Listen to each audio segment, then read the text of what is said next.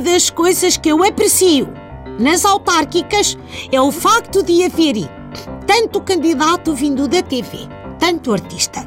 Antes esta gente costumava abrir restaurantes, mas como é raro o restaurante de um artista de TV que não acaba por falir, eles lá devem ter pensado que o negócio que sempre sai mais barato é o de candidato à Câmara Municipal. Se ganharem tudo muito bem.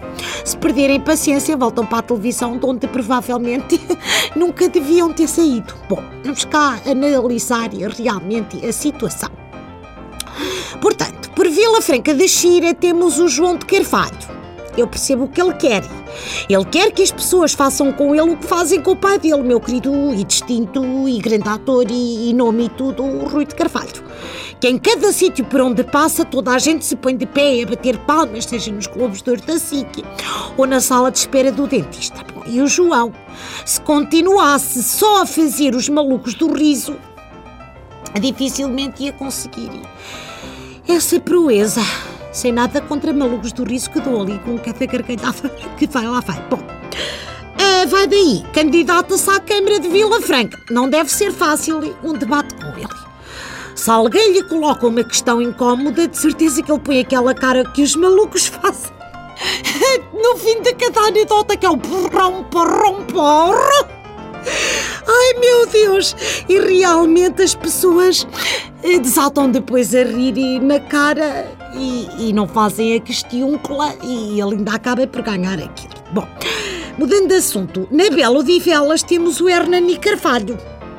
Ora, o coitado do Hernani nunca recuperou do caso Med, no sentido em que deixou de se falar tanto daquilo e ele passou a aparecer muito menos uh, na televisão, o que custa sempre. Pois é, uh, está então o maroto outra vez na rivalta por cortesia do PSD que o convidou para ser candidato à Câmara de Odivelas. Pronto, não será a autarquia assim mais espetacular, mas à falta de crimes valentes que deem para escrever livros, o Hernani sempre vai ocupando o tempo e tentando deixar a sua marca na chamada história. E com sorte, a experiência ainda lhe dá para escrever e mais um best-seller.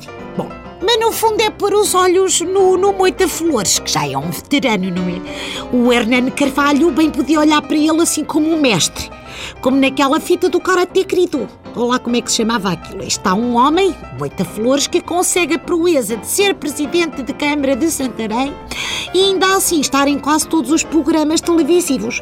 Eu acho que já o apanhei em três ao mesmo tempo e em direto. Falha-me Deus, tem dom de bicuidade. Tem o dom de bicuidade.